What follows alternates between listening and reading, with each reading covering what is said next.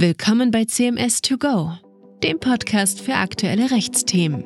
In Gesprächen mit Expertinnen und Experten aus unterschiedlichsten Branchen diskutieren wir Themen, die die Rechtswelt täglich bewegen. Herzlich willkommen, liebe Zuhörerinnen und Zuhörer, zu einer neuen Folge Einfach Arbeitsrecht der Podcast-Reihe CMS 2 Go. Ich bin Inka Knappertsbusch und gemeinsam mit meinen Kolleginnen Kira Falter und Julia Prokop diskutiere ich in diesem Podcast spannende arbeitsrechtliche Fragestellungen. In der heutigen Folge tauschen Julia und ich uns mit Gregor Kalchthaler von Intrapreneur zum Thema Vier-Tage-Woche aus. Herzlich willkommen, lieber Gregor. Wir freuen uns sehr, dass du heute Teil unseres Podcasts bist. Hallo Julia, hallo Inka, Grüße aus Berlin. Danke für die Einladung. Sehr gerne. Ja, zu dem Thema Vier-Tage-Woche hat die Hans-Böckler-Stiftung vor kurzem eine Studie gemacht, die ergab, dass 81 Prozent der Vollzeitarbeitnehmer tatsächlich eine Vier-Tage-Woche wünschen, dabei aber mit einer niedrigeren Wochenarbeitszeit bei voller Vergütung. Bei Intrapreneur hast du ja schon vor einigen Jahren die Vier-Tage-Woche eingeführt, lieber Gregor. Wann war das und wie ist es dazu gekommen? Ja, klar, das kann ich euch gerne erzählen. Vielleicht so einfach ganz kurz zum Hintergrund. Entrepreneur ist eine Beratung im Bereich Personal und Organisation.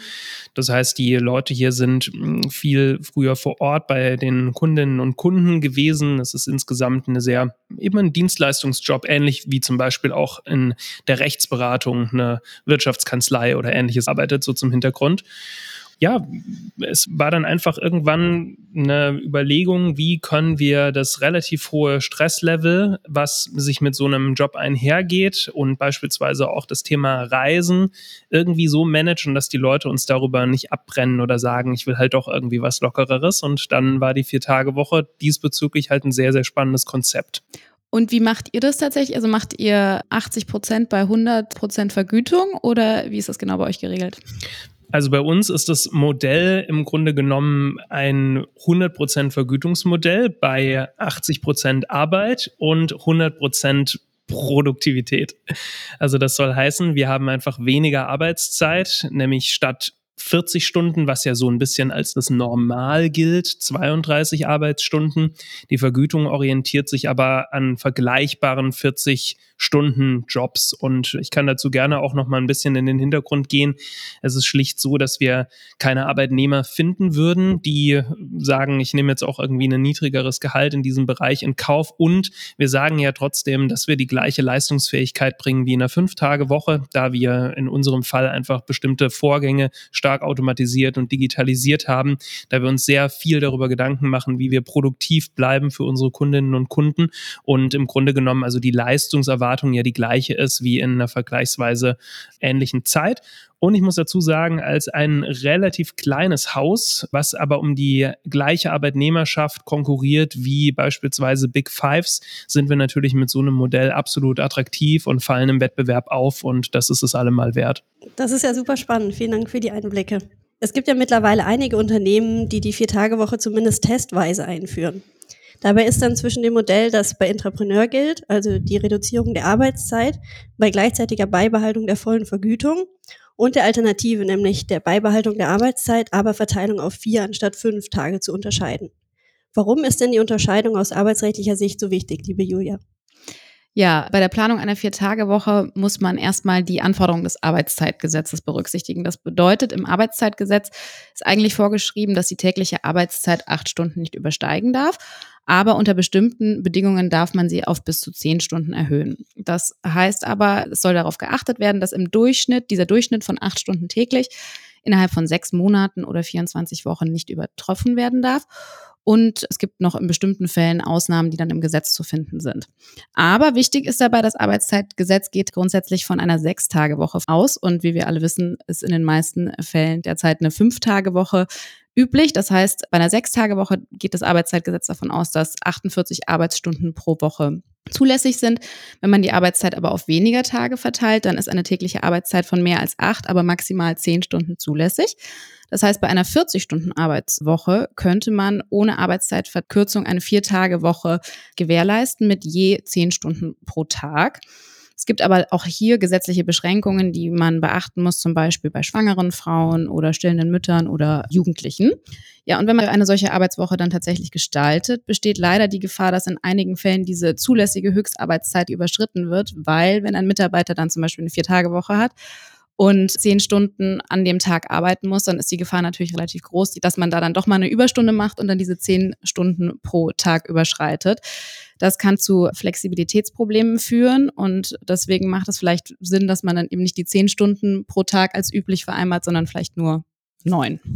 Genau, liebe Julia. Also das Arbeitszeitgesetz legt ja bestimmte Bedingungen fest, die auch für die Einführung einer Vier-Tage-Woche relevant sind. Bei einer wöchentlichen Arbeitszeit von über 40 Stunden kann diese zum Beispiel nicht einfach auf vier Tage verteilt werden, da sonst an zumindest einem dieser Tage die maximale Arbeitszeit von 10 Stunden überschritten wird. Außerdem schreibt das Gesetz eine ununterbrochene Ruhezeit von mindestens elf Stunden nach Beendigung der täglichen Arbeit vor. Arbeitet jetzt also jemand bis 19 Uhr, darf er erst ab 6 Uhr am nächsten Tag wieder arbeiten.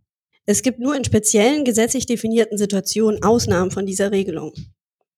Und für bestimmte Gruppen, du hast es auch schon angesprochen, wie zum Beispiel Jugendliche, gelten sogar noch strengere Ruhezeitbestimmungen. Sollte es durch die Vier-Tage-Woche vorkommen, dass Mitarbeiter an einem Tag länger als neun Stunden arbeiten, müssen Ruhepausen von insgesamt mindestens 45 Minuten gewährt werden. Ja, ich hatte ja gerade schon gesagt, dass das in dem Zusammenhang dann wahrscheinlich mehr Sinn macht, dass man so ein klassisches Modell einführt, wie ihr es ja lebt, lieber Gregor. Ja, welche Vorteile siehst du denn in der Vier-Tage-Woche aus deiner eigenen praktischen Erfahrung für Arbeitgeber und Mitarbeiter? Das sind sicherlich zwei, eben wie ihr schon sagt, unterschiedliche Seiten. Auf beiden Seiten gibt es auf jeden Fall Höllen viele Vorteile. Auf der Arbeitgeberseite, wie schon angesprochen, der Vorteil im Wettbewerb einfach aufzufallen, gerade in der Situation, in der wir uns in Deutschland wahrscheinlich in den nächsten Jahren befinden werden, dass es ganz systemisch zu weniger Arbeitnehmer geben wird, nicht mehr nur Fachkräfte, sondern ganz grundsätzlich ist das natürlich ein Instrument im Employer Branding, was man nicht unterschätzen darf, denn das ist tatsächlich nicht für jeden so leicht nachmachbar. Und ich bin gespannt, wann wir so eine hohe Durchdringung mit einer vier Tage Tagewoche haben, also mit einer freiwillig eingeführten, dass es tatsächlich nicht mehr zum Vorteil taugt. Ein anderer Vorteil ist natürlich, dass die Arbeit selbst, die Gestaltung der Arbeit eine große Veränderung erfährt. Denn insbesondere, wenn man als Unternehmen, was schon besteht, mit einer Fünf-Tage-Woche ich sage jetzt mal, was für viele Unternehmen zutreffen dürfte, auf eine Viertagewoche runtergeht, dann wird man zwangsläufig in der Arbeit umbauen. Und es kann eigentlich nur dazu führen, dass man produktiver arbeitet, wenn man zumindest im Modell bleibt, quasi die Arbeitszeit von acht Stunden pro Tag beizubehalten bei gleicher Leistungsfähigkeit. Wenn man das natürlich aufgibt, dann verändert sich das in anderer Art und Weise. Aber wie gesagt, man muss es gar nicht unbedingt tun. Und man sorgt natürlich auch dafür, dass die Mitarbeitenden eine gute Work-Life-Balance erfahren können, gerade wenn man so schaut, gibt es aktuell auch mehr und mehr Zahlen darüber, wie es sich so mit dem Thema Mental Health und ganz generell mit der Frage nach der richtigen Balance zwischen Arbeit und Leben verhält. Und das sind eigentlich keine sehr guten Zahlen. Also man sieht eigentlich, dass die Sachen ein bisschen aus dem Gleichgewicht sind. Arbeit neigt ja auch zur Entgrenzung, vor allem im digitalen Raum oder auch im sogenannten hybriden Umfeld. Also sprich, wenn ich eben Arbeitnehmer habe, die von Homeoffice aus arbeiten, welche die im Büro arbeiten, das sind einfach komplexe Vorgänge und da wieder ein bisschen mehr Balance reinzubringen und eben auch Raum zu schaffen für das Private, sei das jetzt durch so ein Modell wie bei uns. Wir sind freitags nicht da im gesamten Team, was natürlich für den ganzen Freitag Ruhe bedeutet oder in einer Tagesreduzierung oder mit einem flexiblen Modell. Das heißt, manche Arbeitnehmer sind vielleicht montags nicht da, andere mittwochs nicht da. Das ist eigentlich egal, aber dadurch kann man auf jeden Fall in, in diesem Bereich auch was tun. Was die Mitarbeitenden angeht, kommt es natürlich ganz stark auf die Bedürfnislage des einzelnen Mitarbeiters, der einzelnen Mitarbeiterin an. Also es gibt sicherlich Leute, die sagen, ich brauche diesen Freitag gar nicht. Was ich bräuchte, wäre ein Arbeitsschluss um 16 Uhr, damit ich mich beispielsweise in der Care-Arbeit einbringen kann. Insofern geht es hier eigentlich um das Thema Flexibilität. Es ist sehr leicht, die Debatte jetzt zu führen entlang dieser Arbeitgeberbedürfnisse. Wenn wir auf die Arbeitnehmerbedürfnisse gehen, dann wird es ein bisschen komplexer, weil dann geht es vielleicht gar nicht mehr nur um eine Vier-Tage-Woche in dem Sinne, sondern es geht ganz generell um Fragen der Arbeitszeitreduzierung und wie ich das eben gestalte und wie ich Digitalisierung dazu nutzen kann. Und äh, ihr hattet ja ganz schön diesen arbeitsrechtlichen Rahmen bereits vorgetragen. Der schränkt nicht nur die Arbeitgeber meiner Meinung nach ein, sondern auch die Arbeitnehmer an dem Punkt. Und ich würde mir da sehr stark wünschen als Unternehmer, Thema, dass die Gesetzgebung da ein bisschen mehr harmonisiert wird. Also gerade dieses Thema Höchstarbeitszeit, Einhaltung von Pausenzeiten etc. Wenn man das so arrangieren würde, dass Flexibilität echt möglich wird, dann sind eben ganz, ganz viele Vorteile für Mitarbeitende da, sich da halt die eigenen Flexibilitätsbedürfnisse zusammenzuschustern. Ja, das klingt ja wirklich ähm, sehr positiv für beide Seiten. Was muss denn jetzt ein Arbeitgeber, der die Vier-Tage-Woche einführen möchte, aus arbeitsrechtlicher Sicht beachten, liebe Julia? Ja, also zunächst einmal hat der Arbeitgeber einen gewissen Ermessensspielraum. Vielleicht kannst du dazu auch gleich nochmal berichten, Gregor, was da mhm. bei dir ähm, in der Praxis der Fall war. Also grundsätzlich, wenn im Arbeitsvertrag nichts geregelt ist ähm, und es keine speziellen Regelungen im Tarifvertrag oder einer Betriebsvereinbarung gibt, kann der Arbeitgeber autonom auch die Arbeitszeit die, äh, auf vier Tage pro Woche verteilen, solange das Gehalt natürlich gleich bleibt. Wenn aber ähm, in dem Arbeitsvertrag mit dem Mitarbeiter geregelt wurde, dass die Arbeitszeit auf bestimmte Wochentage verteilt ist, dann ist eine Änderungsvereinbarung mit dem Mitarbeiter erforderlich. Und natürlich gibt es keinen Anspruch des Mitarbeiters auf eine Vier-Tage-Woche wie ich gerade schon sagte, gibt es Betriebsvereinbarungen beziehungsweise auch relevante Tarifverträge, wo es bestimmte Vorschriften gibt, die man immer erst einmal prüfen muss, ob es da irgendwas noch gibt, was man einhalten müsste. Aber ganz grundsätzlich fände ich es auch spannend, äh, Gregor, wenn du mal kurz berichtest. Ihr hattet ja am Anfang wahrscheinlich mal eine Fünf-Tage-Woche, wie ihr dann umgeswitcht seid auf die Vier-Tage-Woche. Genau, eigentlich kann man sagen, am Anfang, also so in den Gründungsjahren hatten wir, gut, da wollte sowieso niemand in die Arbeitsverträge gucken, würde ich sagen, aber da war dann eine Fünf-Tage-Woche drin und wir haben das dann reduziert und mir war tatsächlich sehr wichtig, unseren Mitarbeitenden einen quasi Rechtsanspruch auf diese Vier-Tage-Woche zu geben, weshalb bei uns in den Arbeitsverträgen zum einen die 32 Stunden drinstehen, zum anderen aber als Arbeitstage auch Montag, Dienstag, Mittwoch und Donnerstag benannt ist, damit der Freitag quasi auch explizit als Arbeitstag ausgeklammert worden ist. Das ist eine sehr starke Regelung. Da sage ich mal, ist jetzt so, ich kenne mich jetzt mit dem Wort Ermessensspielraum nicht aus, aber wir würden sagen, da haben wir sehr viel quasi Ermessen auch in die Arbeitnehmer gegeben, insofern, als dass die sagen können, nee, freitags muss ich ja nicht arbeiten, also nicht laut meinem Arbeitsvertrag.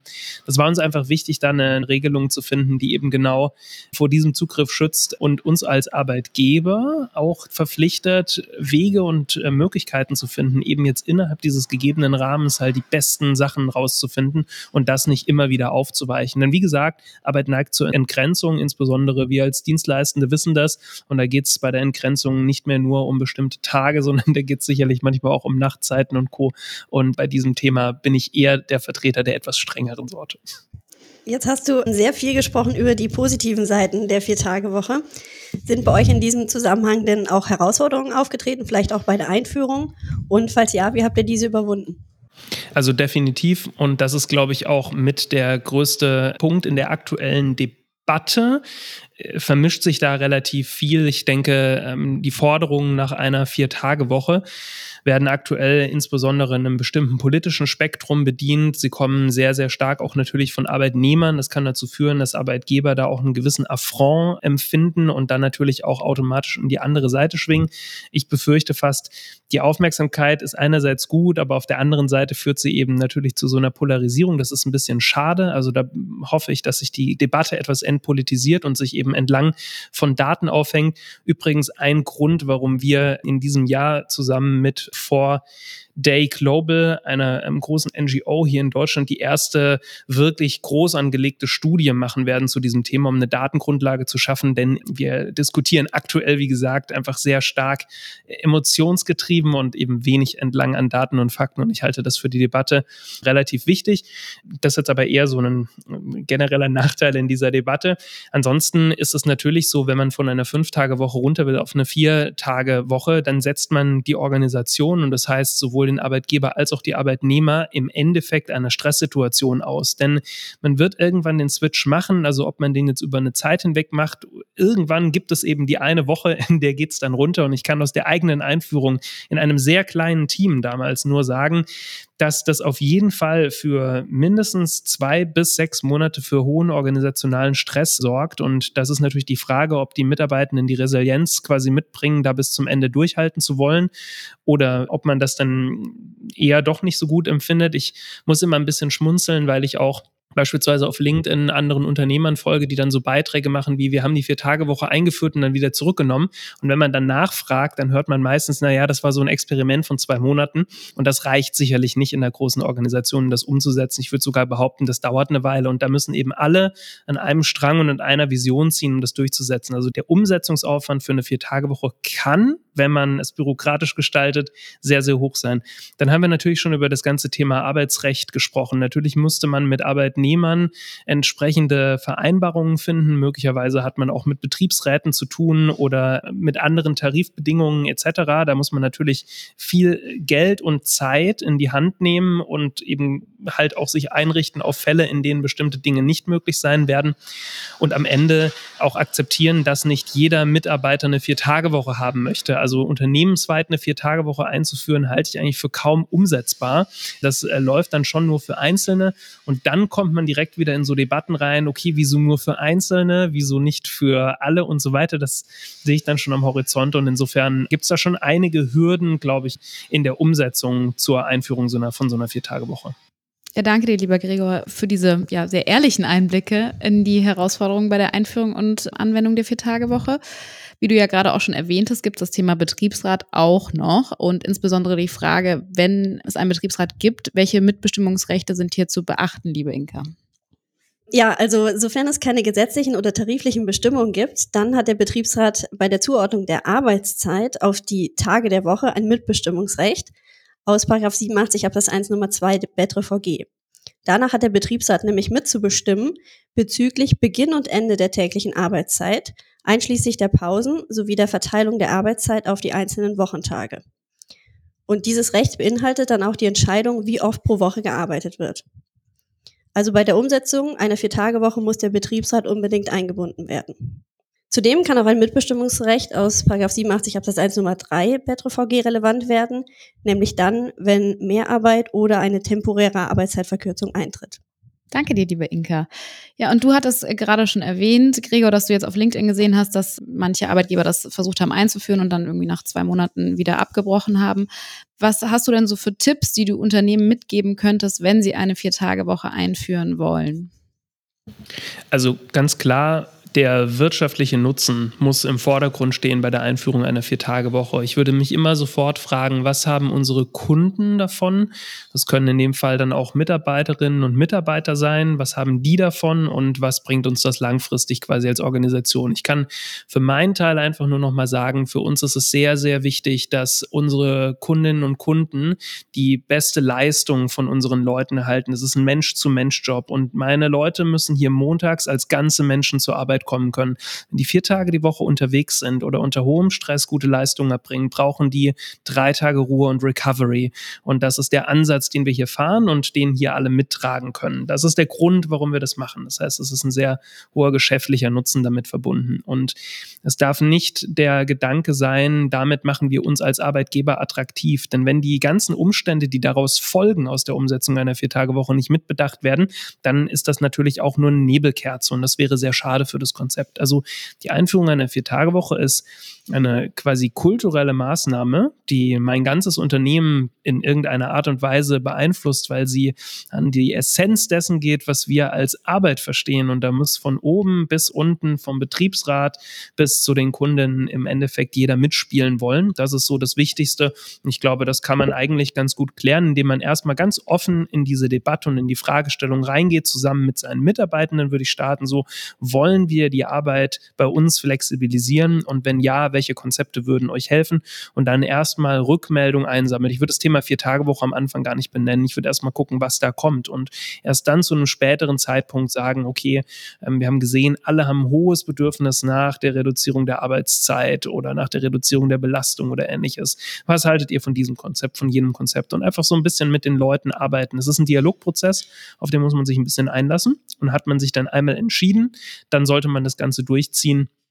Und das am besten auch nicht in einem Experiment von acht Wochen, denn wie es eben so ist, Verhaltensweisen zu verändern, dauert immer eine Weile. Ich würde da empfehlen, auf jeden Fall ein halbes Jahr in den Testzeitraum zu gehen. Wenn die Organisation größer ist, Also das heißt, ähm, es geht hier jetzt nicht mehr nur um irgendwie einen, einen Startup oder ähnliches. Dann würde ich mit Teams arbeiten. Ich würde nicht versuchen, unternehmensweit zu agieren, sondern sagen, okay, vielleicht gibt es hier ein Team von Leuten, das ist eine Gruppe von zehn Personen oder von 20 Personen. Da führen wir das Ganze mal testweise durch und beobachten dann diesen Testzeitraum sehr intensiv.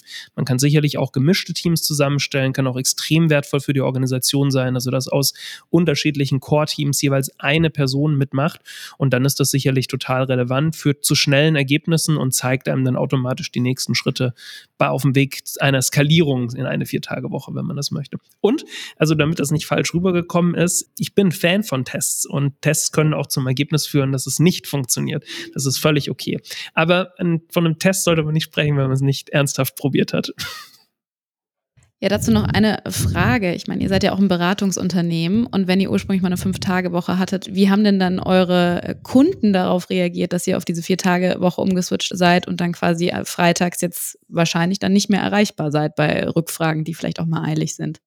Das ist eigentlich interessant, denn in unserem Fall ist es ein bisschen systemimmanent. Wir beraten ja sehr stark auch zu Themen der neuen Arbeit und äh, zu New Work und ähnlichem. Und da ist man natürlich als Organisation, die selbst eine Vier-Tage-Woche hat, natürlich ein Vorreiter und auch ein gewisses Vorbild. Und ich würde sagen, das Ganze stößt bei unseren Kunden eher auf ein hohes Interesse als auf Ablehnung. Und wir gehen damit eben auch sehr transparent um. Also sprich, wenn Kunden bei uns in die Beratung kommen, dann wissen die bereits, dass wir eine Vier-Tage-Woche haben haben und ist das nicht der Fall, wird da direkt im Onboarding auch darauf hingewiesen, dass eben freitags nicht gearbeitet wird. Dann wird darüber gesprochen, was das eben für eine Bedeutung hat insofern sehe ich da eigentlich bisher niemanden, der jetzt gesagt hat, deshalb arbeite ich nicht mit euch. Und ich glaube, das ist so eine Botschaft, die man so ein bisschen, die ich immer versuche mitzugeben, wenn ich mit Dienstleistungsunternehmen zu tun habe. Habt nicht so viel Angst vor Dingen, die ihr gar nicht wisst oder die ihr nicht gefragt habt. Und im Zweifel kann man mit Testkunden arbeiten und auch wenn man keine Vier-Tage-Woche hat, vielleicht einfach einem Kunden mal sagen, ich arbeite ja an diesem oder jenem Tag gar nicht. Übrigens, gibt es in Deutschland ja auch sehr, sehr viele Menschen, die in Teilzeit arbeiten.